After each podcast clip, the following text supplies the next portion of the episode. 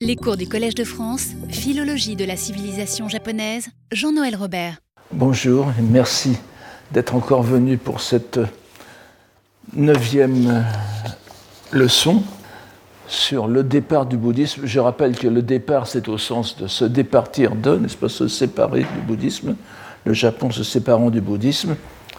Nous avons presque passé, je vous rassure, ce n'est pas tout à fait euh, exact, nous avons passé presque les deux tiers du cours de cette année sur l'œuvre de Tominaga Chuki ou Nakamoto, n'est-ce pas que je, je n'ai plus à vous présenter. Donc, c'est plus que je ne prévoyais à l'origine, je dois vous l'avouer. Et c'est même l'inverse du rapport que je me proposais d'établir entre les deux penseurs, puisque c'est, je crois que c'est un mot qui n'existe guère qu'en français, mais c'est tout à fait indiqué, ce ne sont pas des philosophes, ce ne sont pas non plus des théoriciens, mais ils ont pensé. Kangao en japonais, Kangaeru en japonais moderne. D'ailleurs, on, on, verra on, verra, apparaître ce, ce, terme tout à l'heure. Mais il faut avouer que l'intérêt des idées de Nakamoto, de, de Tominaga Tsuki, l'originalité de sa pensée, comme le rapport subtil existant entre les deux parties de son œuvre, vous vous souvenez, n'est-ce pas, le libelle du vieillard et les propos au sortir du recueillement, nous ont amenés à rester avec lui plus longtemps peut-être qu'il n'était raisonnable, enfin peut-être pour mes auditeurs. Il se peut aussi que certains de ces développements aient été trop complexes pour être pleinement appréciés au-delà des études bouddhiques, en particulier sur le langage, mais je ne vous rappellerai pas ce cours peut-être assez, assez pénible euh, de l'extérieur mais l'on nous accordera que la hardiesse de ses conclusions et la liberté de son attitude méritent malgré tout l'attention des historiens de la pensée. Il est plus que probable que si Nakamoto avait pu vivre plus longtemps et donner sa pleine mesure intellectuelle, il est mort à 30 ans, 31 ans, n'est-ce pas? Et si les autorités l'avaient laissé poursuivre ses activités d'enseignement, ce qui n'est rien moins que certain si l'on imagine les voies où il se serait aventuré, et d'ailleurs on va voir même qu'avec euh, Hatsutane, ça n'a pas été tout seul non plus, il serait certainement devenu l'une des figures majeures de son vivant. Sa mort précoce n'a cependant pas empêché euh, d'être, ne l'a pas, pas empêché d'être reconnu, quoique tardivement, vous vous souvenez, comme un précurseur dans les études religieuses. Et comme nous l'avons vu, l'importance qu'on lui reconnaît ne se limite pas aux études bouddhiques, mais même à la proto-histoire de la discipline académique que l'on a appelée ensuite science des religions, terme auquel je préfère d'ailleurs celui d'histoire des religions. Et si je peux faire un plaidoyer, je ne sais pas euh, s'il sera entendu euh, d'ici, mais pour le retour à l'histoire des religions, le, terme allemand de science des religions a, dominé pendant un certain temps pour toujours cette espèce de, de, complexe d'infériorité qu'ont les sciences humaines. Et, mais évidemment, c'était la traduction de l'allemand Wissenschaft, pas, qui ne veut pas dire tout à fait la même chose que science ici, mais pour, euh, considérer qu'il y a une science des religions qui aurait dépassé euh, l'histoire des religions, et j'ai encore vu cela tout récemment avec euh, quelqu'un qui qui contrastait les deux. Non. Et, l'histoire des religions est une discipline entièrement humaniste, fondée sur l'histoire, la philologie, le traitement des textes et quelques idées aussi. Et je pense que c'est un, domaine qui devrait être revivifié au moment même où il, est, il revient à l'actualité, mais dans des, dans des acceptions tout à fait différentes, n'est-ce pas? Nous, en sommes maintenant à la neuroscience des religions, ce qui n'est pas tout à fait la même chose. Dans tous ces domaines, on pose désormais Tominaga Nakamoto comme l'un de ces intellects qui dépassent leur époque. Et on n'a peut-être pas tout à fait tort. Comme je l'ai dit et redit, son élaboration de la voie véritable ou de la voie de vérité, le Makoto no Michi, devait en toute logique déboucher sur une doctrine politique qu'il est difficile d'imaginer, mais dont on a peine à concevoir qu'elle ait pu ressembler à ce qui se dessina deux générations après lui, avec la, avec la modernité japonaise, le nationalisme japonais et ce qu'il faut bien appeler à un moment ou à un autre l'impérialisme japonais, n'est-ce pas? Si nous avons fait allusion aux quelques mots d'éloge écrits par Motohori Norinaga à propos de Tominaga Nakamoto, c'est chez le disciple, il faudrait mettre disciple entre guillemets, n'est-ce pas, le disciple, hein, nous le verrons tout à l'heure, je vous en ai peut-être déjà un peu parlé, mais j'y reviens là-dessus, le, disciple indirect de Norinaga qui a été euh, Hirata Atsutane. Et c'est chez lui donc que l'on retrouvera, chez Atsutane, que l'on retrouvera le plus grand écho de, ces idées, nous allons le voir tout à l'heure, même concrètement, bien que l'on puisse s'interroger sur ce qu'aurait pensé le jeune iconoclaste qu'était euh, Tominaga Chuki, n'est-ce pas, de l'usage qu'il en fut fait. Mais avant d'aborder cette question, il faut présenter brièvement quelques éléments de la vie d'Atsutane. Ce n'est pas facile, je vais, comprimer. La, vie elle-même n'est pas, plus compliquée que la plupart des gens de son époque, mais euh, son œuvre, c'est autre chose. Il faut d'abord rappeler que Hirata Atsutane est sans doute le dernier grand penseur de l'époque d'Edo. Pas penseur au sens de système de pensée était peut-être un peu euh, exagéré pour l'époque, mais enfin, il a une immense œuvre dans, laquelle on peut distinguer des, conceptions tout à fait personnelles et descriptibles. Mais euh, c'est sans doute le dernier penseur de l'époque d'Edo, mais ses idées eurent une importance décisive que beaucoup s'accorderaient à estimer malheureuse, et c'est à, son corps défendant, n'est-ce pas? C'est à l'insu de son plein gré, comme disait l'autre, que, sa, pensée a été reprise, travestie même d'un certain côté, euh, dans une direction qui ne l'aurait pas forcément intéressé. On reviendra peut-être là-dessus en la dernière leçon. Mais donc son influence, son importance décisive sur ce que j'appelle la refondation intellectuelle de l'époque Meiji comme je vous l'ai peut-être déjà dit, je préfère, on parle souvent de la, révolution de Meiji, de la modernisation de Meiji, de la restauration de Meiji, enfin, il, y a, plusieurs... Euh, je pense que la refondation est, le terme qui convient le mieux. Le, Japon, le Japon s'est alors euh, a remis sa culture en question, mais ne s'est pas jeté dans les bras de, l'Occident. Il a, cherché à, se donner des, bases nouvelles pour absorber, développer la culture occidentale mais en, fortifiant ce qu'il s'est reconnu comme, fondement, n'est-ce pas? Alors évidemment, il y a toujours une part d'élaboration euh, euh, imaginaire sur les communautés imaginées dont parlait euh, Anderson, mais ces refondations me semblent aller mieux parce qu'on voit justement l'importance qu'ont eu ces, penseurs de, d'Edo, n'est-ce pas, que ce soit Norinaga ou ou euh, Atsutane dans, cette, euh, dans cette perspective. Donc c'est loin d'être une révolution, à moins de parler de révolution conservatrice, ce qui sont des mots, euh, une contradiction dans les termes qui est un peu gênante. Mais voilà, donc pour moi, ce qu'on appelle Meiji Ishin, je, je, le traduis par la refondation de, de l'époque Meiji. Et c'est une refondation largement intellectuelle la démesure dans l'expression, vous allez le voir, de celui qui s'était surnommé lui-même un aramitama, n'est-ce pas hein, C'est-à-dire un, esprit, un esprit au sens d'esprit de, de, de fantôme, n'est-ce pas un, esprit déchaîné, n'est-ce pas Ces esprits que l'on conjure et que l'on ne peut contrôler, enfin, euh, l'aspect irrité des divinités tibétaines, si vous voulez, sauf que nous sommes au Japon. Ce sont donc des entités spirituelles incontrôlables et euh, son caractère donc ne contribuera certainement pas à apaiser les relations dans les premières années de la révolution culturelle, comme le disait Alagrappa, que fut le mouvement anti-bouddhique de Meiji, où il a été grandement utilisé. Il n'était plus là, évidemment, puisque je vous, avais, je vous ai dit que ce, ce Haibutsu Kishaku, ce mouvement pour détruire le Bouddha et sa doctrine, euh, a sévi, disons, de, des années 1860, de la fin des années 60, 1868-69, jusqu'aux années 1873, pour, euh, dans une perspective tout à fait, euh, c'est vrai qu'il ne faut pas reconnaître, il ne faut pas nier les, choses, c'est une perspective qui aurait plus d'un certain côté à Atsutane, mais voilà, il ne l'a pas, on ne peut pas dire que ce soit lui qui l'ait commandé. Donc, euh, Hirata Atsutane naquit en 1776 dans la famille Owada, qui est une famille donc euh, vassale de, qui, est, un vassal du puissant clan des Satake, n'est-ce pas, dans l'actuel département d'Akita, qui est dans le nord-ouest du, Japon.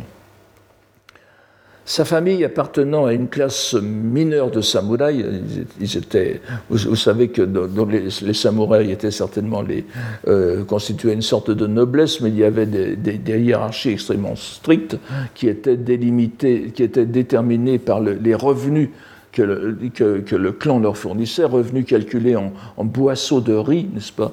Et donc, euh, c'est euh, jusqu'à jusqu'à l'époque Meiji, et ces, euh, ces, boisseaux de riz, il fallait les, il fallait les, monétiser d'une façon ou d'une autre, n'est-ce pas? Donc, c'est ça n'en est pas tout seul, et, la, condition de ces, petits, de ces petites familles de samouraïs était, on peut dire qu'elle était précaire. Donc il semble qu'il n'ait pas eu une enfance heureuse, ballotté qu'il fut d'une branche à l'autre de sa famille, puisque sa belle-mère, encore une fois, nous avons beaucoup d'histoires de belle-mère dans le Japon prémoderne et, et euh, jusqu'à l'époque Meiji. Vous savez que y avait les, les, morts euh, en couche étaient très, très nombreuses, comme, partout, et puis il y avait aussi euh, des, maladies, la tuberculose et tout cela qui, qui étaient assez euh, qui sévissait de façon euh, très sévère. Donc il aurait été élevé euh, en grande partie par sa belle-mère, qui ne l'aimait pas. Bon, c'est une histoire connue. Il reçut cependant une initiation à la culture chinoise classique, comme tous les enfants de, tous les enfants de, disons de, de, classe aisée ou, bourgeoise, enfin aisée, de, de, classe reconnue, si vous en particulier les samouraïs, dès l'âge de 6 ans.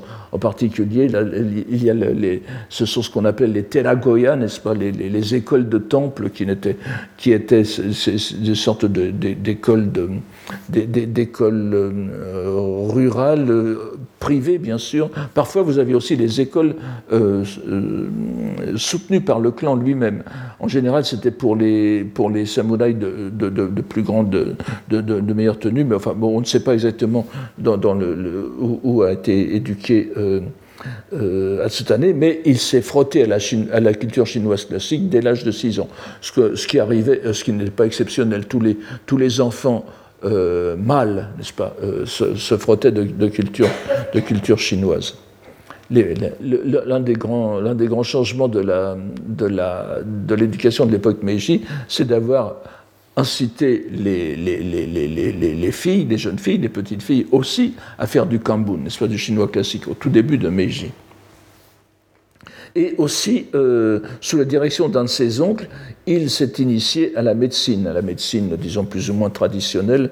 Vous avez vu au fil de nos, de nos, de nos cours que beaucoup de, beaucoup de, ces lettrés avaient aussi une formation de médecin. C'est parce que l'un n'allait pas sans l'autre. La, médecine, qui devenait quand même de plus en plus, euh, enfin, je ne sais pas si expérimentale convient, mais qui était assez qui euh, se développait assez dans un sens plus pratique à l'époque d'Edo, était quand même largement auparavant une discipline littéraire.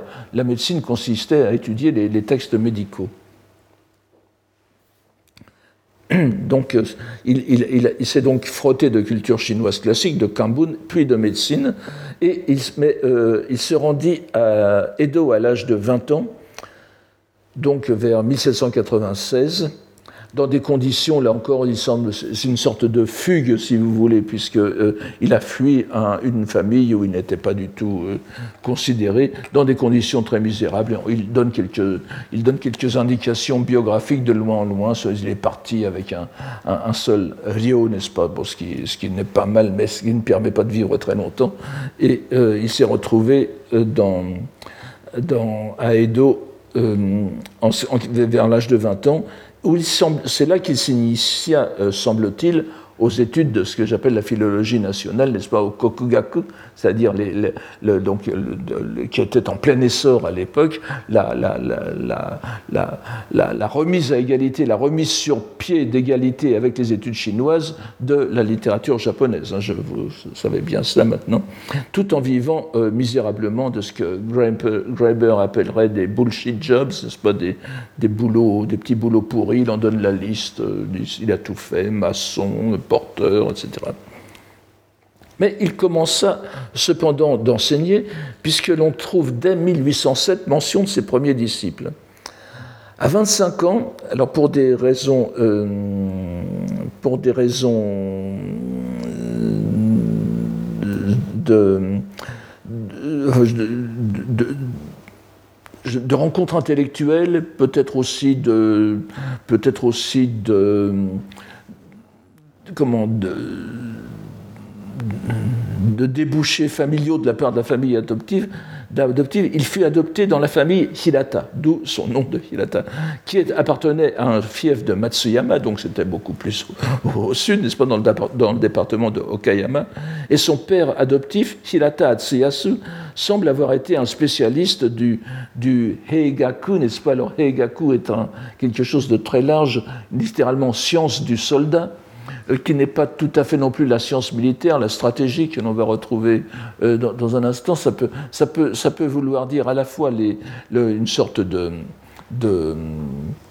de sciences théoriques, mais ça couvre aussi les, arts martiaux. Et il semble que Hatsutane ait eu aussi quelques connaissances des arts martiaux. Mais enfin, donc c'est peut-être de ce côté-là que le, beau-père, voyant une certaine... Euh, puisque vous savez qu'au Japon, l'adoption était bien plus fréquente qu'en Europe, et c'était presque une formalité, ce jusqu'à des époques toutes récentes, jusqu'à l'après-guerre, il y a quantité de familles euh, qui ont des enfants adoptifs, euh, même euh, et des enfants adoptifs adultes. C'est-à-dire que c'est simplement pour des raisons de transmission, euh, pas seulement d'un héritage, mais d'un art. Dans, les familles de, peintres, de potiers, etc., vous avez, très couramment encore maintenant des enfants adoptifs. Alors il semble que ce soit, mais là, on n'a pas de, base exacte pour euh, cela pour définir cela. Mais euh, donc les arts martiaux et là, et vous allez voir l'intérêt, euh, l'intérêt manifesté tout de suite euh, tout, à l'heure par Hatsutane pour le gungaku. Alors heigaku et gungaku c'est un peu c'est un peu différent. Gungaku serait plutôt la stratégie et heigaku c'est serait la tactique, n'est-ce pas? Donc il se maria peu après. Euh, dans une famille très, très modeste, qui n'était pas, qui n'était pas parce qu'il arrive souvent qu'on se marie euh, dans la famille adoptive, n'est-ce pas? Et, et, on prend à ce moment le nom de son épouse, mais ce n'était pas le cas. On sait que sa première femme, euh, que sa femme, oui, s'appelait Odyssée, et donc il perdit sa femme en 1812 euh, vous allez voir que c'est une, une, année décisive, puisque c'est sa première grande œuvre euh, euh, qui, qui, paraît à ce moment-là. Et, la perte de sa femme, alors je sais bien qu'on peut, il ne faut pas faire de, psychologie de, à, bon marché, mais ça a certainement été quelque chose de, très important pour ses idées concernant l'au-delà. C'était un vrai traumatisme pour lui, ça arrive à beaucoup de gens. Et d'ailleurs, lorsqu'il se, il se remaria, enfin je ne sais pas si il se remaria six ans plus tard et en donnant euh, à sa seconde épouse le, nom de sa femme, le prénom de sa femme, Odyssée. Pas? Euh, Donc vous voyez que c'est quand même assez.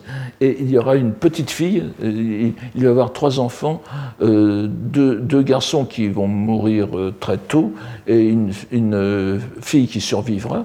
Et sinon, sa fille, du moins la, petite fille, reprendra le nom de Odyssée, n'est-ce pas? Vous voyez, c'est un événement, euh, disons, psychologiquement important. Bien différent en cela de Tominaga Nakamoto, n'est-ce pas, comme de Motoori no Ninaga, Hatsutane semble avoir découvert de pair, ensemble, et peut-être aussi à cause de cette, histoire personnelle, n'est-ce pas, le monde du kokugaku, de la philologie nationale, et le monde des esprits, le monde de l'au-delà.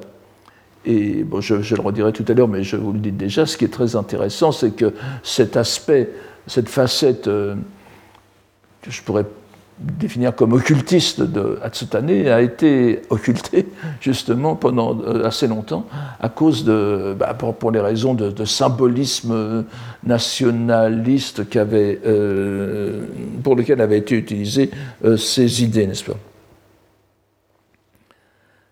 Et D'ailleurs, sa découverte même de la philologie nationale, du kokugaku, se fait presque sur le mode surnaturel. C'est-à-dire, il y a une disposition chez lui, n'est-ce pas?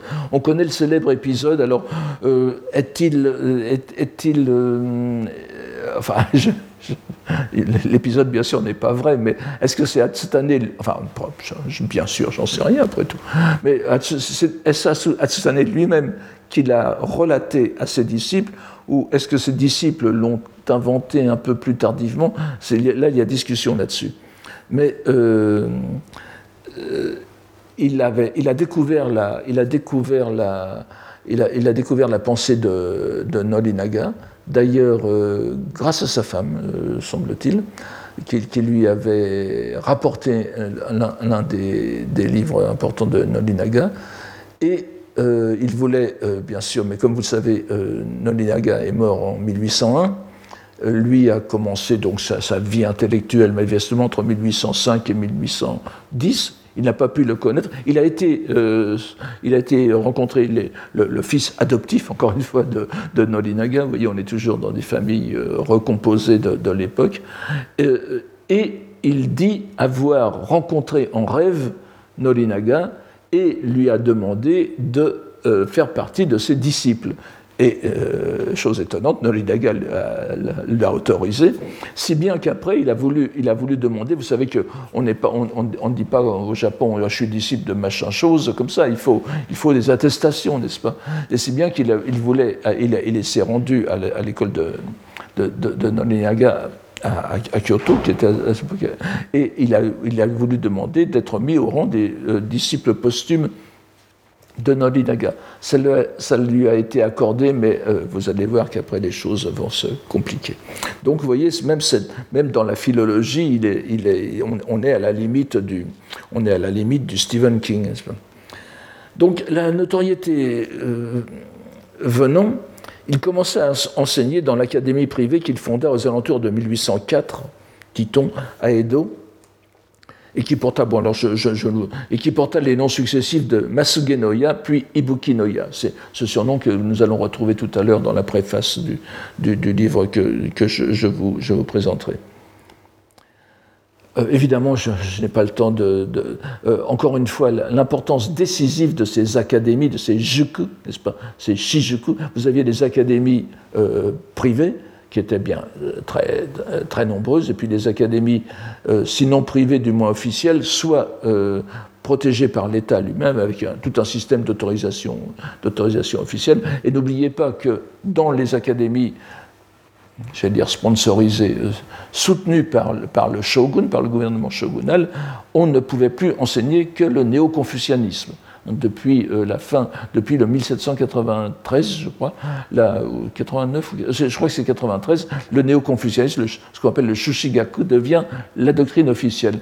Ce qui permet justement aux académies euh, privées tant qu'elles ne sont pas trop euh, bruyantes, de, de, propager d'autres doctrines. Ça va être évidemment bien, bien sûr le cas avec le, kokugaku, puisque le, shushi, shushigaku ne va pas trop être leur, leur, tasse de thé, comme on dirait euh, en Angleterre.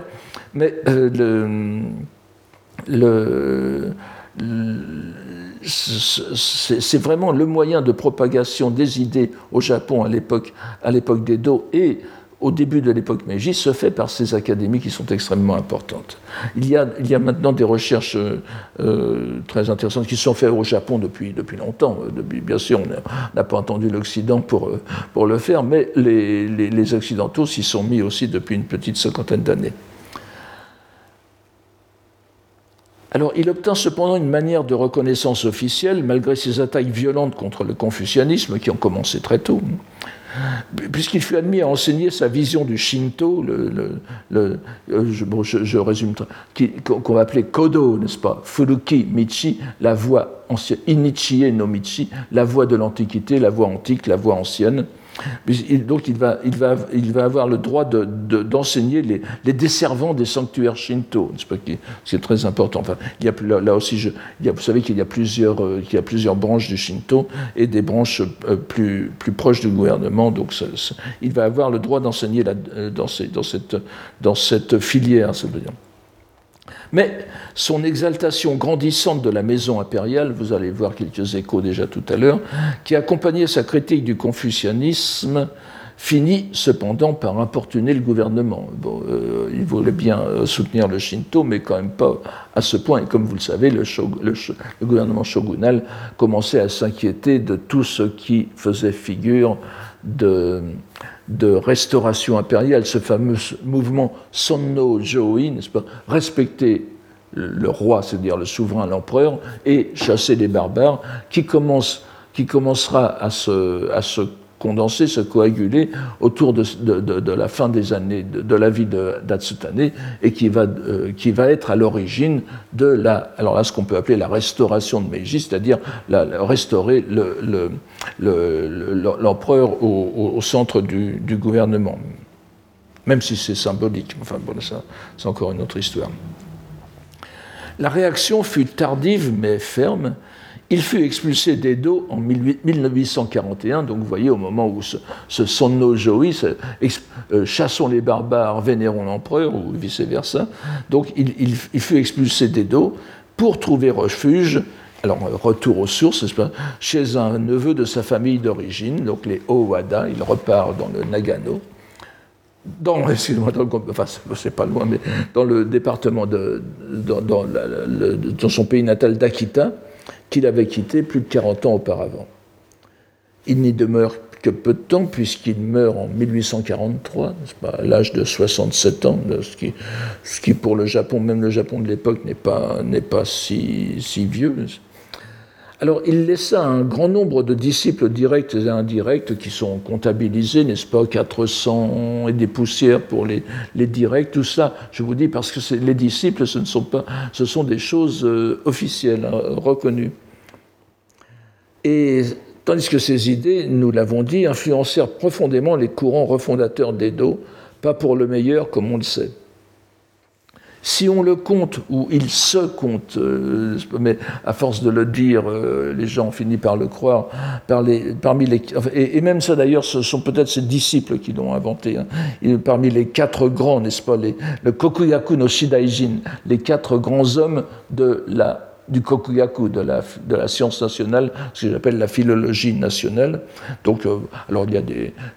évidemment, vous avez Kamono Mabuchi, Motori no Niaga, et, puis euh, Hirata Atsutane. Le premier, bon, pour moi, je, prends la liste qui commence par Keiichu.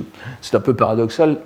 Keiichu ayant été un moine bouddhique, nest pas, du, début du XVIIe siècle, mais euh, c'est lui qui, justement, enfin, comme je vous l'ai expliqué, et ça c'est très intéressant, ce qu'on, enfin, bon, maintenant c'est bien connu et c'est moins provoquant euh, qu'avant, mais cette cette philologie nationale, nationaliste, fondée sur la langue japonaise, provient largement des travaux sur la philologie bouddhique de Keichu, qui était un, un ésotériste, n'est-ce pas, de, du Shingon. Et comme vous le savez, vous vous souvenez de, mon cours sur Kukai et son traité sur la, la réalité des, des, phonèmes et des graphèmes, c'est exactement dans cette, dans cette école-là. Alors vous allez, ça rend encore plus savoureux le, le, le, texte que je vais essayer de vous lire tout à l'heure. Je vois que l'heure tourne.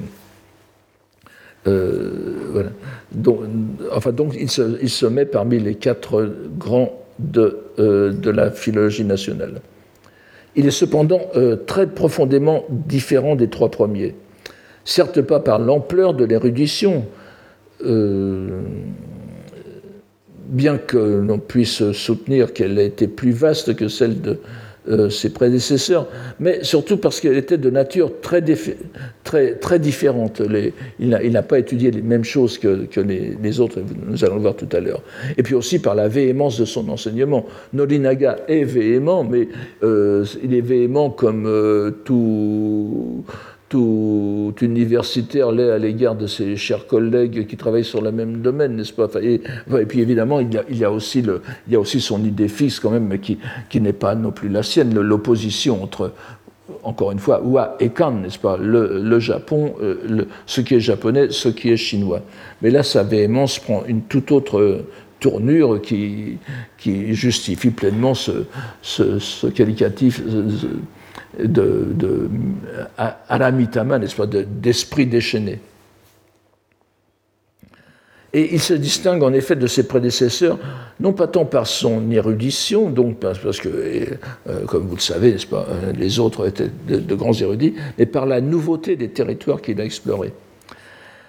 L'exemple le plus frappant de ce point de vue euh, mise en avant par les travaux de Richard Devin. Ah oui, écoutez, j'essaierai de vous donner, euh, de vous donner ces, parce que je, ne fais pas de, je n'ai pas de PowerPoint aujourd'hui, comme vous allez voir, parce que je, je, vais tout de suite euh, vous mettre des textes sous les yeux. Mais donc, euh, l'exemple le, plus frappant, qu'on a peut-être exagéré maintenant, mais qui est quand même, c'est très frappant. C'est l'influence profonde et cachée du christianisme dans ses propres conceptions du Shinto, ce qui est paradoxal. Et euh, Richard Devine, dans, un, dans, un, dans, un, dans un article euh, qui s'appelle, je crois, euh, je, je, pense que c'est. Je, vous le donnerai la semaine, prochaine. C'est justement un article paru dans Monumenta Nipponica il y a assez longtemps, dans les années 70, mais je, vous redonnerai le, titre complet. Euh, l'a mis en, valeur, mais en se fondant sur des recherches japonaises qui est antérieures. Parce que le, premier ouvrage d'envergure rédigé par Atsutane en 1806, et, qui est intitulé, alors euh, en japonais c'est Honkyo Gaihen, n'est-ce pas C'est-à-dire traité Gaihen peut avoir deux sens. Hen, c'est traité, disons traité. Gai, ça veut dire extérieur. Ça peut vouloir dire soit exotérique, c'est-à-dire ce qui n'est pas destiné à des gens euh, propres à l'école, soit un traité qui se situe un peu hors norme, n'est-ce pas euh, et, un, traité euh, sauvage, en quelque sorte, de la doctrine originelle. Honkyo Gaihen. Mais donc, si l'on prend le sens exotérique, ça voudrait dire qu'il était destiné à une certaine diffusion, ce qui n'a pas été le cas. Parce que ce, texte est resté manuscrit et ne fut jamais publié du vivant d'Atsutane. D'ailleurs, il, était indiqué euh, qu'il n'avait pas à être publié de son vivant et n'a été incorporé dans ses œuvres complètes qu'au début du XXe siècle.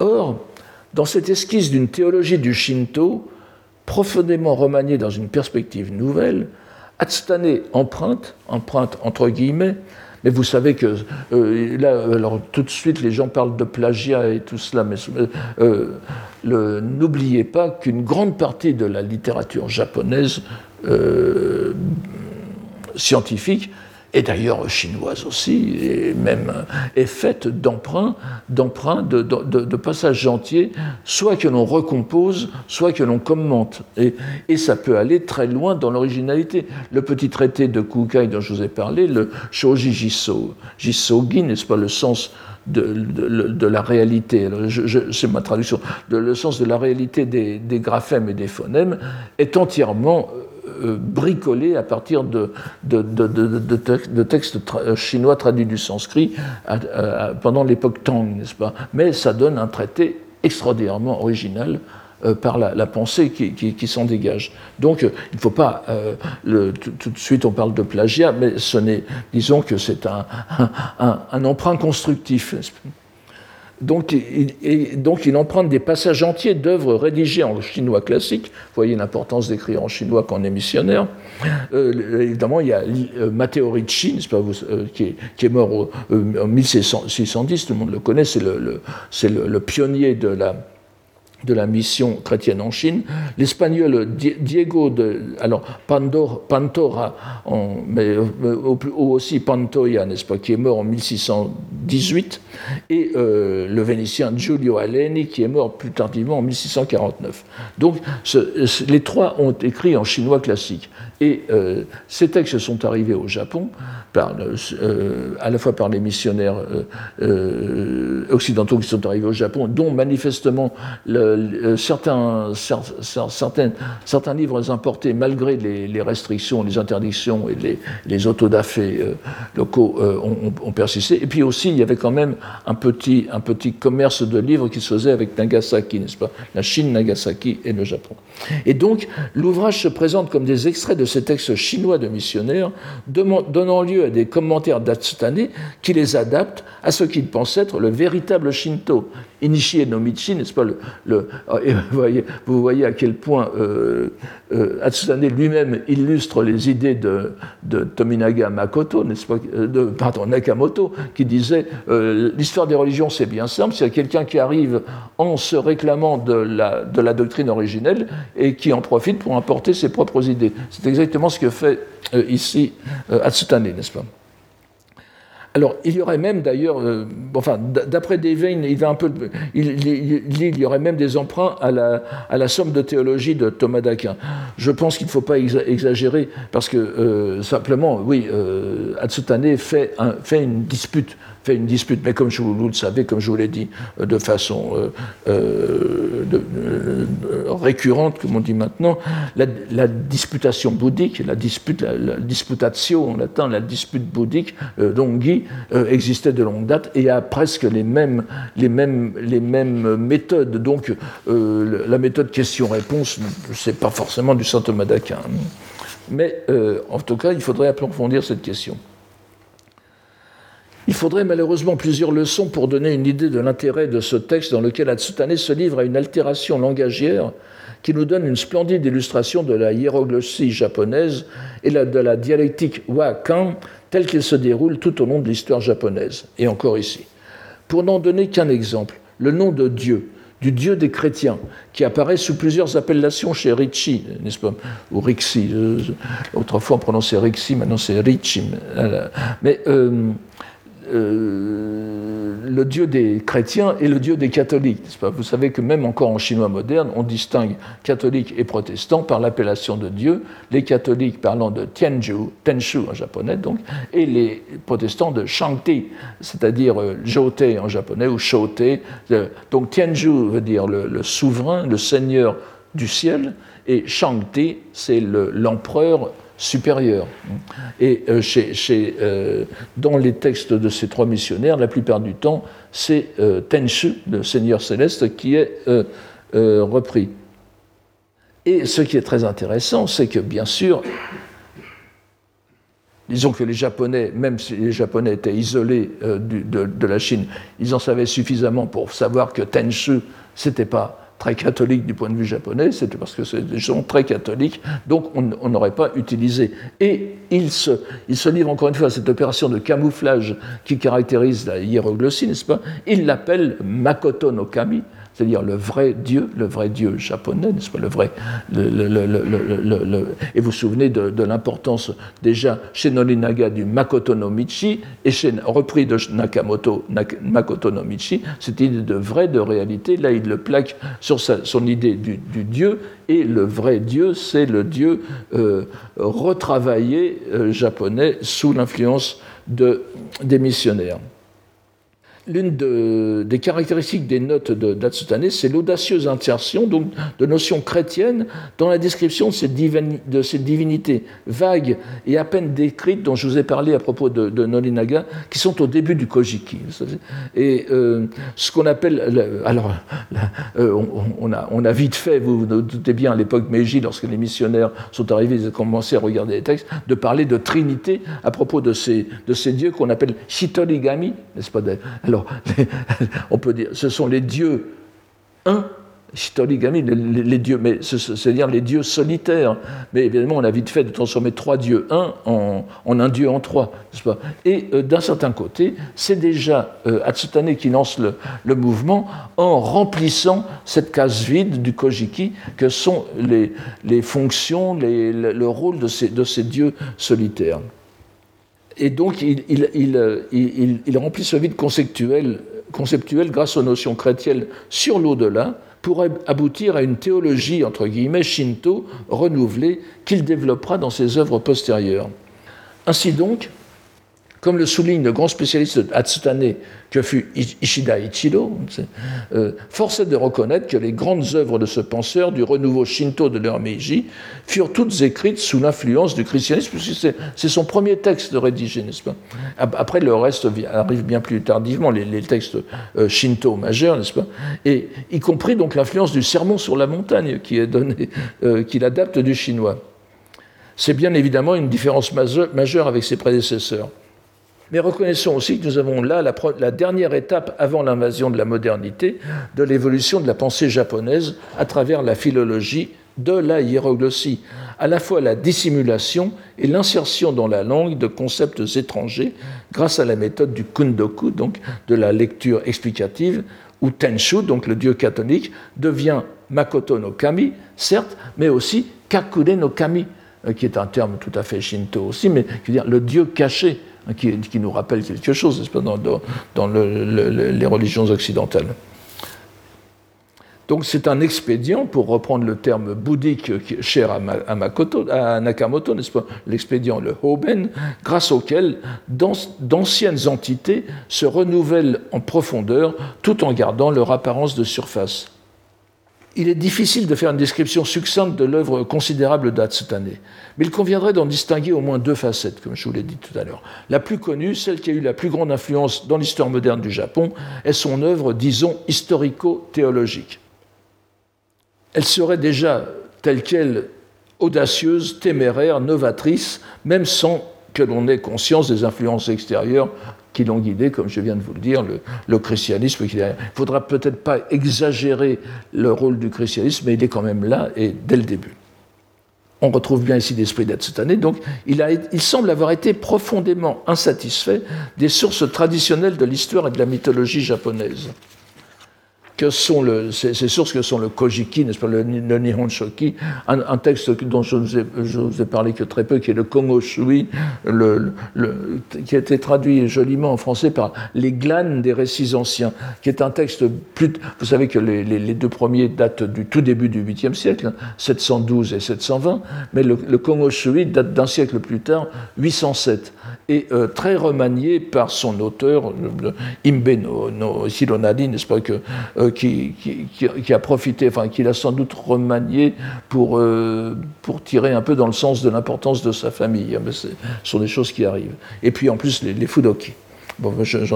Donc il se persuadait que ses œuvres étaient des sortes de membra disjecta, n'est-ce pas, de, de fragments éparpillés d'une antique histoire beaucoup plus fermement structurée. Vous voyez, le livre inconnu et qui donnait une vue plus fidèle de l'action des dieux depuis la création du monde jusqu'au début de la lignée impériale. Il se fia donc à son esprit critique, pourquoi pas, n'est-ce pas, pour reconstituer cette histoire antique qu'il appela naturellement Koshi, n'est-ce pas, Inishie no Rekishi, l'histoire antique, et qui était pour lui non pas une, une méta-histoire, mais l'histoire réelle du Japon. Je, vous redonnerai la, bibliographie la semaine prochaine, pas Mais je, renverrai l'article de François, d'un article de François Massé très important euh, pour nous donner quelques indications à ce sujet. Donc cela aboutit à son texte complet de l'histoire antique, n'est-ce pas, le, le Koji Seibun, ensuite à d'autres, je, vous épargne les, je vous épargne les titres japonais, hein, qu'il fit suivre d'un commentaire, et ensuite euh, d'un texte que nous allons retrouver dans les toutes dernières leçons, la preuve ou démonstration de l'histoire antique, pour euh, convaincre les sceptiques qui étaient nombreux, vous vous en doutez bien. Bien évidemment, un tel effort d'érudition devait se heurter de plein fouet non seulement aux lettrés formés à la plus stricte philologie des textes chinois, mais aussi aux disciples plus orthodoxes de Motohori Noninaga, qui furent prompts à déceler le caractère arbitraire de la méthode. Bien que ce remaniement ou ce révisionnisme historique ne fût pas admis dans l'époque qui suivit, son enthousiasme lui valut cependant un statut symbolique dans le nouveau Japon qui se formait à l'époque Meiji, dans lequel s'imposait l'idée selon laquelle Seul un retour à des sources dépouillées des accrétions continentales pouvait mettre les Japonais en mesure de supporter le choc avec l'Occident et leur fournir les instruments ou les armes indispensables pour y répondre. Et il faut ajouter que ce projet de Hatsutane euh, trouve son origine intellectuelle, encore une fois, chez, euh, chez Norinaga, n'est-ce pas? Motori Norinaga, qui avait fait une sorte de de renarration du Kojiki, euh, qui, est un peu, difficile, indigeste à dire tel quel, n'est-ce pas? Et, déjà, donc, euh, en avait fait un texte beaucoup plus lisible. De ce côté-là, Atsutane ne fait que, que, le poursuivre, tout en ajoutant, des, en, cédant de sources plus vastes. Alors l'autre facette des travaux et études d'Atsutane est certainement celle qui a causé le plus de perplexité chez les érudits japonais les plus acquis au confucianisme, mais qui ont provoqué un, retentissement incontestable dans des cercles plus larges. Et, disons-nous, le, disons-le aussi, c'est celle qui serait le plus en harmonie avec les goûts de notre époque. Il suffirait de rappeler la vogue des monstres, n'est-ce pas, des yokai, euh, euh, qui, forment à présent une part importante de l'exploitation culturelle japonaise, comme en témoignent les films, les mangas, les expositions, pour s'en assurer. Mais il est très. Et, aussi, euh, comme discipline universitaire, vous avez parmi les plus grands maintenant euh, historiens japonais qui travaillent sur les yokai, parce qu'il y a, une demande du public et, donc des médias tout à fait incontestables. Mais il est très intéressant de voir que l'encyclopédisme et l'éclectisme, et, érudit de, de Hirata Atsutane l'avaient déjà amené bien au-delà de ses prédécesseurs philologues nationaux dans la recherche d'autres univers. Et à ce, propos, je, devrais aussi vous citer l'article de Yanaga Nobumi dont je vous ai déjà parlé sur, et dont je reparlerai dans un instant sur la, mythologie et, euh, et Atsutane. On se rappelle notre brève allusion à la vision très pessimiste de l'existence post-mortem post chez Motoori Norinaga, qui étend à l'ensemble de l'humanité la scène horrible de la remontée de la déesse Izanami du royaume des morts, avec son frère et époux Izanagi, n'est-ce pas, du Yomino Kuni. Euh, et euh, donc, lorsque Izanagi se retourne, il ne fallait pas, c'est le mythe, Eurydice se retourne, il la voit, mais il la voit comme un cadavre pourrissant, il est épouvanté, et Izanami retourne au royaume des morts, tandis que Izanagi, lui, se purifie de la, souillure euh, terrible qu'est le contact et la vue d'un cadavre. Et donc, chez Molina, euh, Nolinaga, il n'y a d'autre chose à attendre de l'existence après la mort que euh, obscurité et pourriture. Pour Nolinaga, donc, il fallait profiter au mieux des années de vie dont nous disposions dans la lumière de la voix des dieux quand on avait la chance d'être japonais. Atsutane ne se contente pas de cette existence. Son inquiétude l'a amené à étudier en profondeur, nous l'avons vu, le christianisme, et ça aussi, dont il n'a cependant pas fait ouvertement état. Euh, vous voyez que ce, 1806, c'est l'année de la mort de sa femme. Et l'on comprend pourquoi. Et, donc il n'en a pas fait état ouvertement, on comprend pourquoi. Mais ça l'a aussi euh, euh, amené à s'intéresser aux cosmogonies et aux mythologies d'autres religions et d'autres pays. On ne s'attendrait sans doute pas à trouver de tels intérêts et de tels goûts chez celui qui est devenu, bien plus que son maître Nolenaga, le parangon du nationalisme déchaîné, mais les faits sont là. Et nous avons de sa main une série d'ouvrages qui, relèvent d'une toute, autre, préoccupation que de refaire l'histoire. Et donc je vous renvoie à l'article de Yanaga Nobomi, n'est-ce pas, euh, qui est malheureusement en anglais alors que c'est un francisant accompli, A Precursor of Studies of Comparative Mythology, Hirata Atsutane. Vous voyez, un, précurseur des études de la mythologie comparée. Et là aussi, c'est un point de vue sur lequel j'espère revenir dans quelques années s'il y a encore quelques années devant nous et devant moi. Cet article, je vous, en donnerai la référence complète la, semaine prochaine. Ainsi que le rappelle Yanaga Nobumi, l'intérêt d'Atsutane pour la mythologie comparée s'inscrit dans le prolongement de la pensée de Motori Noninaga, qui s'était déjà posé la question du rapport entre les mythes cosmogoniques japonais et les traditions continentales, bien, bien évidemment. Si on parle de la création du monde, nous étions dans le même monde, et les dieux qu'il avait formés devaient s'être occupés du même univers, à moins d'imaginer des univers parallèles. L'identification de l'astre solaire avec la déesse Amaterasu, n'est-ce pas, par exemple le, soleil réel, déjà établi par Nolinaga, ne pouvait qu'ajouter à cette conscience universaliste. Le soleil brille pour tout le monde. Le monde avait bien été créé et façonné par les divinités japonaises, mais les autres nations avaient déformé le vrai récit des origines transmis par les écrits japonais, les Mifumi. On pourrait d'ailleurs, pour revenir à, ma, préoccupation de l'histoire des religions, on pourrait soutenir que Hilata année ne faisait qu'anticiper les travaux du célèbre, enfin autrefois Wilhelm Schmidt, qui est mort 1868-1954, qui était un prêtre catholique, théologien allemand, théologien, linguiste, ethnologue et surtout, euh, pour moi en tout cas, historien des religions, qui, dans les douze très gros volumes euh, qu'il consacra à sa thèse, n'est-ce pas, l'origine de l'idée de Dieu, der Ursprung der, der Gottesidee, n'est-ce pas, de 1912 à 1954, il s'acharna à démontrer avec une immense érudition euh, que l'humanité entière avait reçu dans la plus haute antiquité, dès la création d'Adam, n'est-ce pas, la notion d'un Dieu unique, et que le monothéisme était donc au cœur de toutes les religions mais qu'il s'était déformé au fil de l'histoire et de l'évolution des langues et des cultures. La tâche de chercheur est en conséquence de retrouver, de mettre en lumière au sein de tous les peuples cette révélation primitive. Bon, vous vous doutez bien que cette thèse ne rencontre pas un grand succès en ce moment, mais euh, justement, Yanaga Nomumi met bien en évidence dans les écrits de mythologie comparée d'Atsutane l'usage qu'il fait de la notion de distorsion année, n'est-ce pas? Exactement comme Wilhelm Schmidt, n'est-ce pas? Et euh, je, n'entre pas dans les détails, mais euh, cette notion de distorsion qu'utilise Atsutane, il a été la chercher chez euh, Tominaga Makoto, qui utilise le même mot à propos de l'évolution des langues. On voit bien encore une fois la filière intellectuelle. On peut aussi souligner que c'est sans doute aussi euh, Tominaga Nakamoto qui a amené Atsutane à s'intéresser aux idées pré-bouddhiques ou parabouddhiques des, penseurs indiens, et en particulier des maîtres hétérodoxes, vous savez, contre lesquels était censé s'être opposé euh, le, Bouddha, et dont Nakamoto avait fait le repoussoir indispensable au Bouddha Shakyamuni dans l'élaboration de sa doctrine.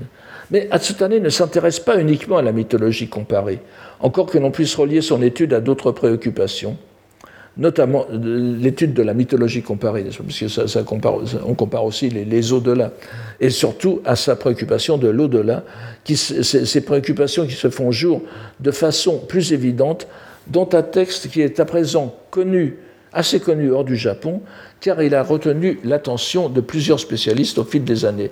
Il s'agit de la relation admirable du monde des immortels, Senkyo Ibun, qui a été fait en 1822 œuvre qui le rapprocherait, j'ai fait une comparaison avec Wilhelm Schmidt, cette fois on pourrait le, comparer avec Swedenborg, n'est-ce pas, que vous connaissez peut-être, c'est un, un, je dirais, c'est un illuminé euh, suédois de la fin du XVIIIe siècle, qui se promenait dans l'au-delà, euh, comme les autres vont au jardin de Luxembourg, n'est-ce pas, et qui a fait, euh, notamment dans ses Arcana Celestia, les, arcanes, les, mystères du ciel, et d'autres livres, des relations extrêmement réaliste de ce qu'il avait vu, euh, et, tout ça en latin. Euh, donc, euh, alors la jeunesse de cette œuvre, admirable au sens ancien, n'est-ce pas, de, vraiment étonnant, Il s'agit de relations et, la jeunesse de cette œuvre et de, cette œuvre du Senkyo Ibun est en, en, tout point admirable aussi.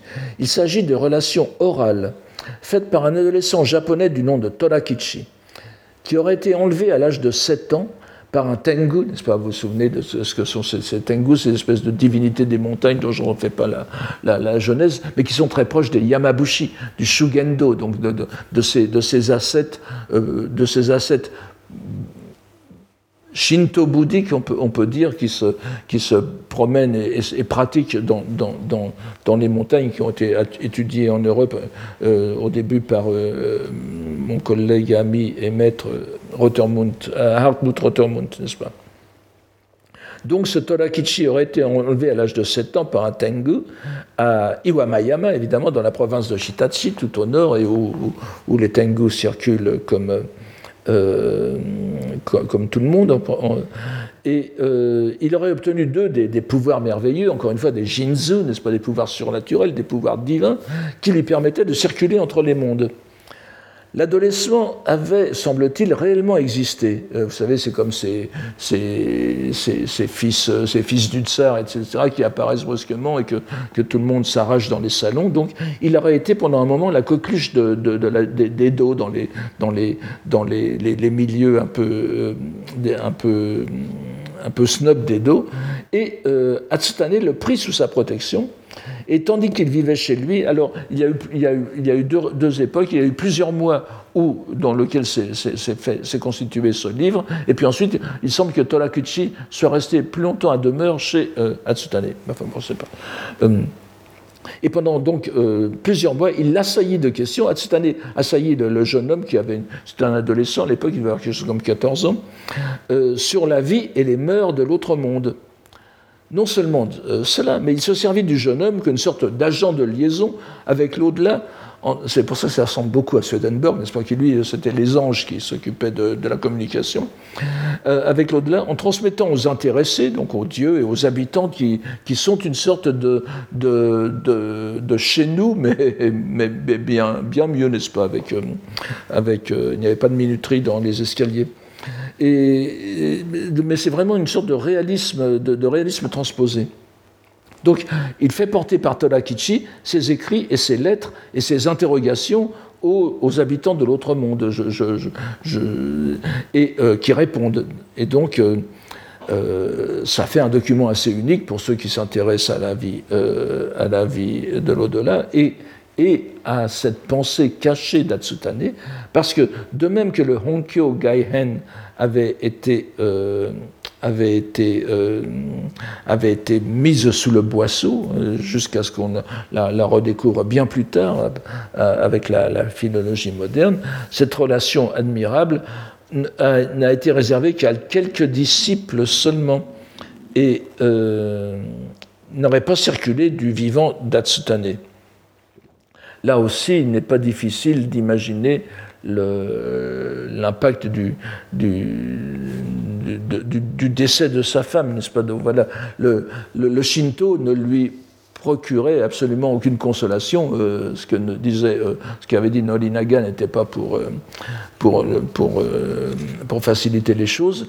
Le bouddhisme, nous allons voir peut-être la semaine prochaine ce qu'il pensait de la renaissance bouddhique, qui est férocement drôle.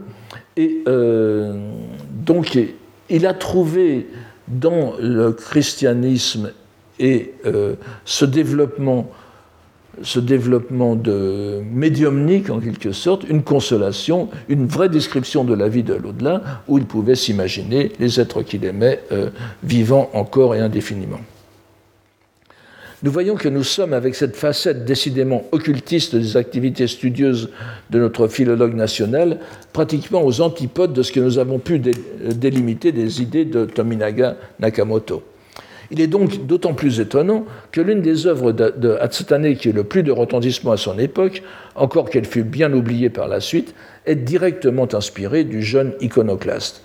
Il s'agit d'un ouvrage divisé, je vous redonnerai tout cela la semaine prochaine. Hein. Il s'agit d'un ouvrage divisé en quatre livres, en quatre livres relativement peu étendus, publié en 1811, n'est-ce pas? En 1811, c'est-à-dire, euh, euh, euh, oui, relativement euh, sous le titre de Propos hilar au sortir du recueillement. Le, donc le Shutsujo Shogo. C'est-à-dire qu'il il change un caractère dans le titre de Tominaga Nakamoto, le Kogo devient Shogo, et les propos rigolards, si vous voulez, je me suis amusé à le traduire par euh, euh gélastologie, n'est-ce pas, à la Rabelais, n'est-ce pas, l'étude par le rire, mais euh, donc c'est euh, publié en 1811 et juste avant ce qui est quand même le, grand, le, grand œuvre de Hatsutane qui s'appelle le Tamanomi Hashida, l'auguste pilier de l'âme, euh, justement qui est le, ce Tamanomi Hashida qui est de 1812 est en quelque sorte le précurseur déjà, déjà constitué de, de ces de, ses voyages dans l'au-delà de 1822, où il, il, affirme, il affirme, cette fois en mettant en, mettant en application ce qu'il a appris des textes chrétiens, qu'il y a un au-delà pour les, même pour le Shinto, et que les, gens survivent après la mort, et que ce n'est pas si désagréable que cela. Donc on voit, alors en 1811, il liquide le bouddhisme, en 1812, il établit son au-delà à lui euh, dans le cadre du Shinto, du Kodo, donc euh, Inishi no Michi, la, la, voie, de l'Antiquité, qui se fonde sur son histoire restaurée, Inishi no Shi, l'histoire de l'Antiquité. Comme nombre de ses ouvrages, il s'agit de cours professés à ses disciples dans le cadre de son académie privée et qui furent ensuite remaniés par lui-même avant la publication. Mais avec ses propos hilars, nous avons la chance de disposer d'un bonus, en quelque sorte, représenté par ce que l'on appelle l'appendice des propos hilars au sortir du recueillement, le Shutsujo Shogo Furoku, dont la préface est datée de 1813, c'est-à-dire très peu de temps après, où sont recueillies les causeries euh, extemporées qu'Atsutana avait données autour de ses cours et dont la teneur avait été laissée de côté dans la gélastologie, si je puis dire. Je, je, je veux simplement vous donner alors, les disciples les avaient notés, c'est ce qui est expliqué dans, cette, préface, n'est-ce pas? Dans, cette préface qui est, euh, signée par trois de, par disciples. Alors, c'est une préface très intéressante, je, ne, vais, pas euh, vous, la lire, mais, euh, mais vous voyez que ici, à, la fin, il, désigne, il, désigne, ses principaux ennemis, n'est-ce pas? Ceux que, ceux que Hatsutane a dans le collimateur, voyez, euh, vous voyez ici, Shinnan Nichiren no, Ni, no Nishu, n'est-ce pas? C'est-à-dire, c'est la secte de la terre, no Niha, n'est-ce pas? Euh, Voilà, ce, sont ceux euh, contre lesquels il a, il a le plus à, il a le plus à, il, en, a le plus. Alors, ce qui est intéressant, c'est qu'il parle à, leur sujet de jachu, vous voyez, d'école de, euh, euh, hérétique, hétérodoxe, du point de vue bouddhique même. C'est-à-dire que, euh, euh, alors qu'il n'est pas bouddhiste, il, il, soutient que ce sont des. C'est encore pire que les bouddhistes, en quelque sorte. Alors les disciples les avaient notés, ces, propos, disons les propos qui n'ont pas trouvé, qui n'ont pas trouvé leur place dans le, dans le, le, texte principal, n'est-ce pas? Donc les, disciples les ont compilés en un petit volume dont la lecture est très agréable, divertissante et enrichissante pour, pour notre représentation d'Atsutane, qui apparaît ici comme un esprit fort et un rationaliste convaincu ce qu'il n'est pas du tout en réalité, mais euh, disons, il joue l'esprit fort avec le bouddhisme. Il me semble que c'est l'introduction la plus aisée à ces idées sur le bouddhisme. Nous y reviendrons dans un instant. Mais comme nous l'avons dit, le traité de Tominagatsuki de Nakamoto est l'arsenal où Atsutane puise ses munitions contre le bouddhisme. Des munitions érudites dont il va retirer les arguments persifleurs qui valent son titre à son pamphlet. Pour ce qui est du contenu même, L'appareil érudit vient essentiellement des recherches de Nakamoto, sur lesquelles Hatsutane élabore ses propres commentaires. C'est en quatre livres, n'est-ce pas? Les deux premiers livres reprennent donc l'examen critique de la biographie du Bouddha historique. Bon, c'est pas difficile d'y trouver des contradictions et des impossibilités. Le troisième est un examen des principaux sutras du canon bouddhique, et là encore, les contradictions dans l'élaboration du sutra. Tout ça a été fait par euh, Nakamoto. Euh, on ne peut pas dire que le sutra du lotus soit la même chose que, le, les agamas, par exemple. Enfin, des choses comme ça. Il suffit de lire avec un une objectivité philologique non partisane pour comprendre que ce sont des textes différents. Maintenant, les bouddhistes, comme je vous l'ai dit, les ont, les ont tous intégrés dans, dans une armature euh, intellectuelle, dogmatique, scolastique, que Nakamoto a démoli, démonté avec plaisir, mais ce n'était pas non plus très difficile. Le quatrième, en revanche, innove sur l'œuvre de Nakamoto en présentant une critique du bouddhisme japonais. Vous voyez, c'est un peu ce que je viens de dire, plus de ce que l'on vient de lire dans, l'appendice, euh, plus particulièrement dans les formes qu'il a prises à son époque. Il esquisse d'abord dans le quatrième livre une histoire du bouddhisme dans l'Empire à partir de son introduction au milieu du VIe siècle, et euh, encore une fois, il s'en prend surtout à la fin à ces deux sectes, hein, comme il aurait dit lui-même, euh, Nichiren et euh, Shinnan, c'est-à-dire le Jodo Shinshu.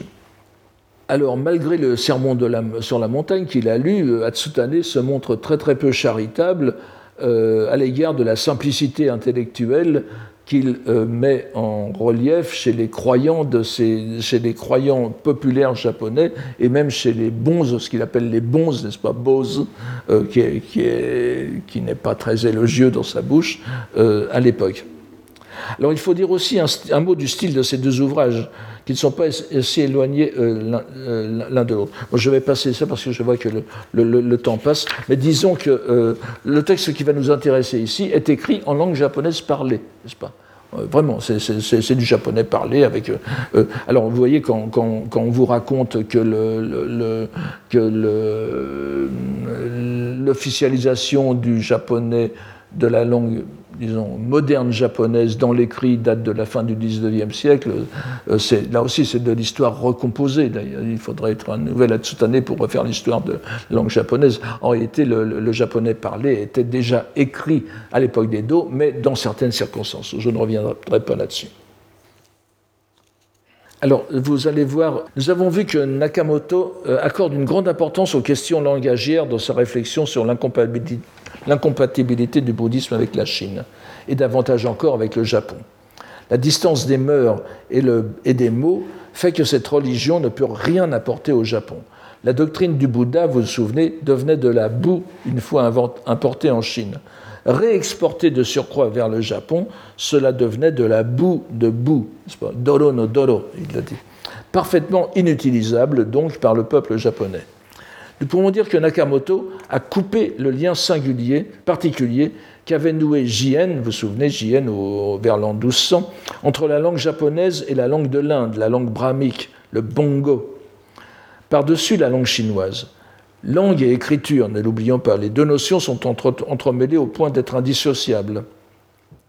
Donc cette introduction de la langue japonaise dans l'univers linguistique bouddhique avait une conséquence directe, nous l'avons vu, sur la, réévaluation de la poésie japonaise, des poèmes classiques japonais, dans la culture des lettrés. Les poèmes japonais étaient à la fois d'origine divine, d'origine divine japonaise, puisqu'ils avaient été inventés par les kami, et porteurs de la vérité bouddhique grâce au dogme de l'assimilation des Bouddhas et des dieux, Honji Suijaku les dieux sont des, les dieux sont des émanations, des avatars des, entités bouddhiques. Et euh, de même, les, euh, les, Shingon, donc les paroles de vérité, les, mantras et dharani, euh, étaient assimilés au waka. Et n'oubliez pas que Shingon se lit en japonais makoto, les paroles véritables, c'est le Makoto no Michi que nous voyons constamment. Il y a toujours en super. Vous voyez, je vous ai toujours parlé de cette, euh, euh, imprégnation subliminale que, procure le kundoku, la, lecture japonaise, au, au terme chinois, n'est-ce pas? En lisant Makoto, et Nolinaga joue explicitement sur le, les deux termes. Euh, ce n'est pas, mon invention, on le trouve chez, Nolinaga, Shingon Makoto. Hmm? alors, c'est un, très bel édifice qui, est venu, mettre à bas d'ailleurs la critique de, de, de Nakamoto. Et, mais euh, alors, donc, après Nakamoto, Motori Norinaga, nous l'avons vu, semblait estimer que la langue japonaise se justifiait elle-même de par son essence divine. Retrouver la voix des dieux était en même temps retrouver le vrai sens du verbe divin. N'oubliez pas que Mikoto, qui est l'appellation des dieux, n'est-ce pas le, Mikoto, Nantoka no Mikoto, c'est le seigneur de tel, tel kami, n'est-ce pas Mais ça veut dire aussi l'auguste verbe, hein, l'auguste mot. Nous, nous retrouvons tout cela mais Atsutane voulait aller plus loin et conférer à la langue des dieux une perfection qui ne pouvait s'accompagner que de la possession d'une écriture particulière. Et nous verrons dans les dernières leçons ses réflexions à ce sujet. Et nous devons comprendre dès maintenant quelles sont les conséquences directes de ce départ du bouddhisme qu'il mène à bien dans ses propos hilars. En délégitimant le lien entre bouddhisme et langue japonaise à travers sa description sans concession des travers de cette religion au Japon, il, ouvre un, espace de, relégitimisation qu'il va ensuite s'évertuer à compléter. Mais tout d'abord, illustrons par une page tirée donc de l'appendice du Furoku le lien indubitable entre Nakamoto et Atsutane, euh, puisque je, vous en parle depuis. Mais euh, ce, lien est partout présent, et, nous allons le voir ici, qui se retrouve à tous les niveaux de son exposé. Nous le reconnaîtrons immédiatement. je, vous invite à, suivre, euh, pour ceux qui connaissent le japonais. Vous, voyez, bon, oui, ça, commence toujours de façon un peu, difficile, mais ce n'est pas, pas si, difficile que ça, vous, vous, allez voir si vous, si vous, euh, vous, suivez bien. Mais voilà. Alors, c'est la page 14, vous voyez, à gauche, c'est le, le, dernier rond. Hein. Le sate, shakawa, Jinzu o eta toyu, euh, toyunga. C'est donc la deuxième ligne avant la fin. Ainsi est-il écrit que Shakyamuni obtint les pouvoirs divins. Mais cela n'est en réalité que l'illusionnisme. Vous voyez, Genjutsu, ici. Genjutsu qui est lu Maho. Donc, vous voyez, c'est ce que Nakamoto n'arrêtait pas de dire, vous vous souvenez, n'est-ce pas? Donc, ainsi, il est écrit que Shakyamuni obtint les pouvoirs divins. Mais cela n'est en réalité que l'illusionnisme. Maho, Genjutsu. Il n'a fait que tromper les gens à l'aide de cet illusionnisme.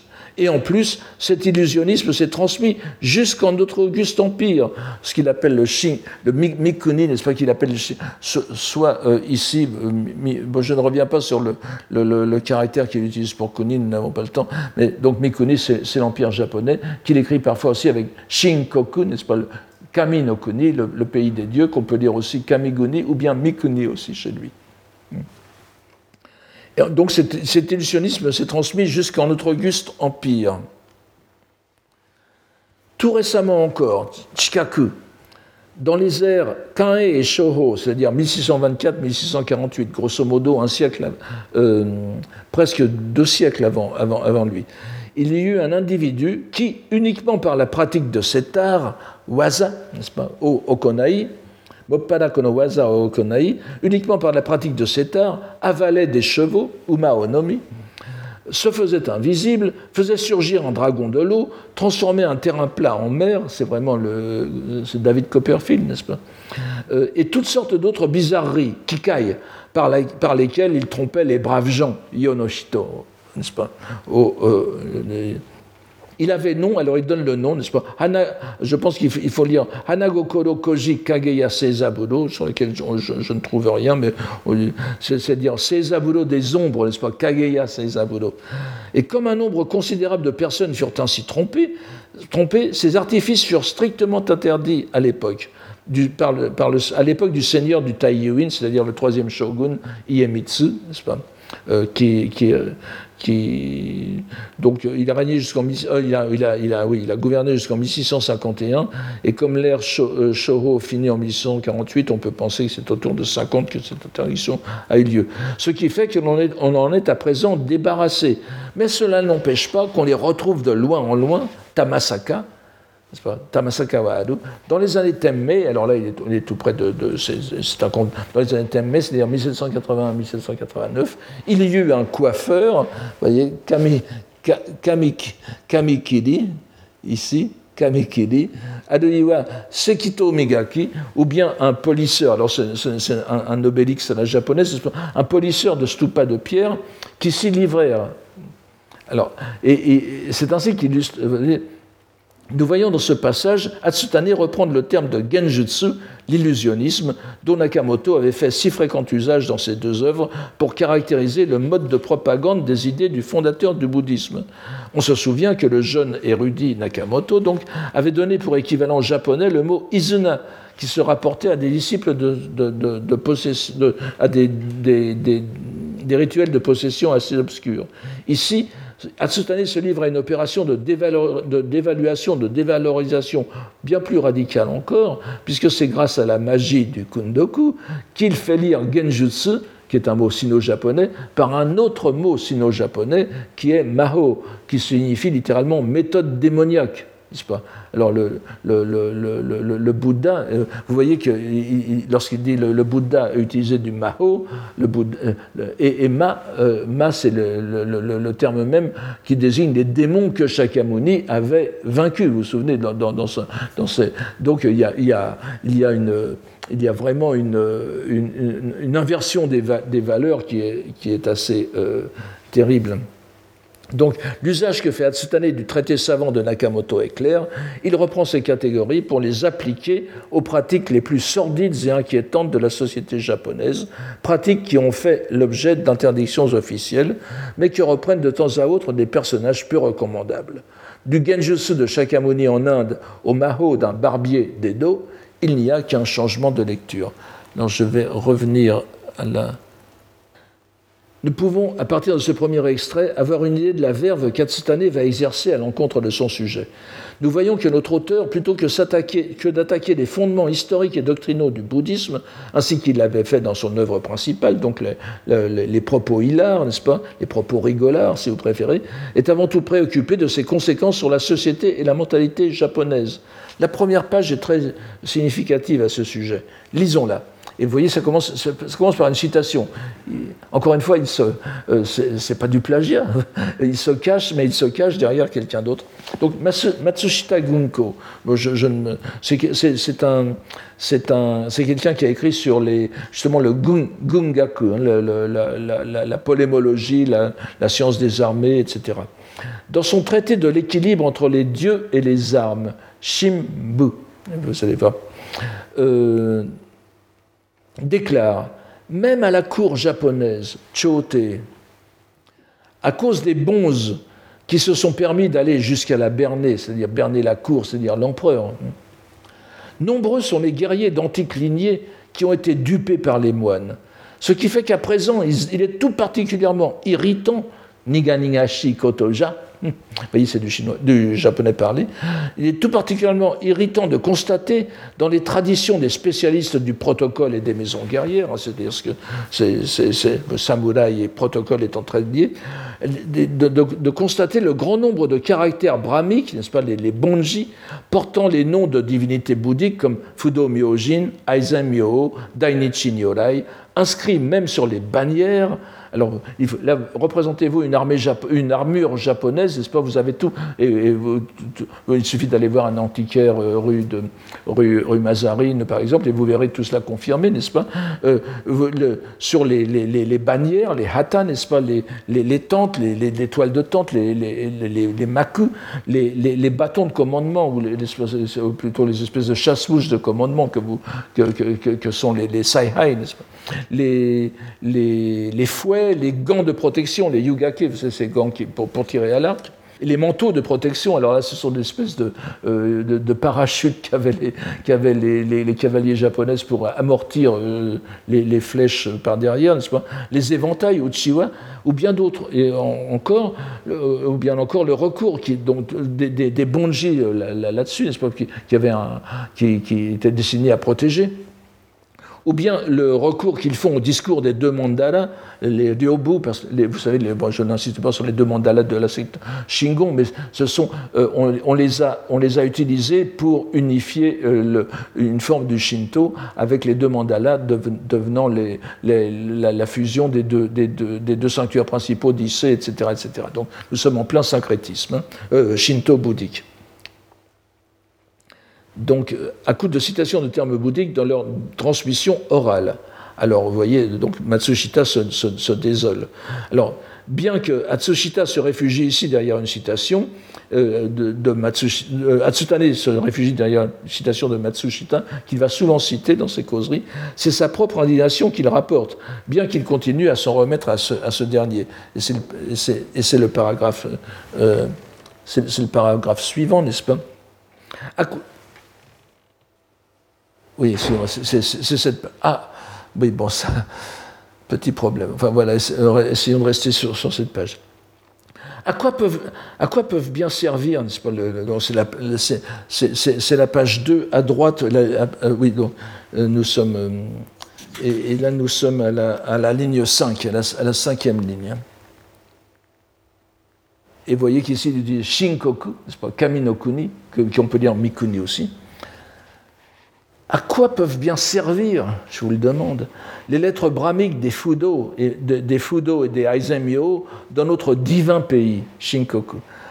Vous savez qu'elle est vers, l'an 2000, je vous en ai peut-être déjà parlé, un ministre des Affaires japonais, je crois, euh, a été obligé de démissionner parce qu'il avait commis l'erreur de, parler de Shinkoku à propos du Japon, donc ça lui avait soulevé une vague d'indignation. Pour ma part, bien que j'ai des années durant, c'est Matsushita qui parle, scruté l'art de la guerre, Gungaku, et me suis usé le corps et l'esprit aux arts martiaux, Bujutsu, je ne pense pas du tout que les termes bouddhiques et les lettres brahmiques aient la moindre utilité. Mais mes aînés, mes senpai en font ainsi, et dès lors, dans mon enseignement à mes disciples, je laisse les choses telles qu'elles, sont, sans chercher à les amender. Vous voyez, ils laissent faire.